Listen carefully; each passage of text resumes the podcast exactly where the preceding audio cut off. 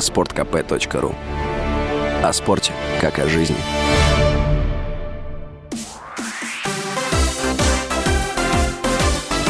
Новости спорта. Начнем с новостей из НХЛ. Вашингтон Кэпиталс на своем льду уступил Даллас Старс в матче регулярного чемпионата Национальной хоккейной лиги. Встреча завершилась со счетом 1-2. Капитан столичного клуба Александр Овечкин сделал голевую передачу. Форвард за матч нанес 5 бросков по воротам. Его одноклубники Дмитрий Орлов и Евгений Кузнецов остались без набранных очков. Форвард гостей Денис Гурьянов нанес 4 броска по воротам, но результативными действиями не отметился.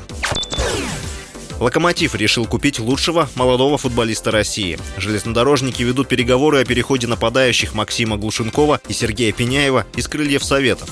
Журналист Иван Карпов в своем телеграм-канале написал, что сумма трансфера за обоих футболистов составит 400 миллионов рублей, по 200 миллионов за каждого игрока. Также отмечалось, что сумма отступных за Пеняева составляет 235 миллионов рублей. Но клубы договорились о сниженной цене. Пеняеву 18 лет. В текущем сезоне он забил 4 мяча и сделал 4 4 результативные передачи в 15 матчах за самарский клуб, а также впервые был вызван в сборную России на товарищеские матчи со сборными Таджикистана и Узбекистана. Пеняев побил державшийся 18 лет рекорд Игоря Акинфеева, став в возрасте 18 лет и 15 дней самым молодым дебютантом в составе сборной России.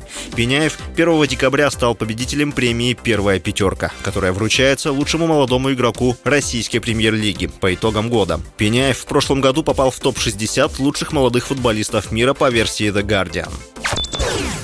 Сын семикратного чемпиона Формулы-1 Михаэля Шумахера Мик стал резервным пилотом Мерседес. Об этом сообщается на сайте команды. Последние два сезона Шумахер провел в Хаас. В прошлом году он стал 19-м в личном зачете пилотов. В 2022 стал 16-м.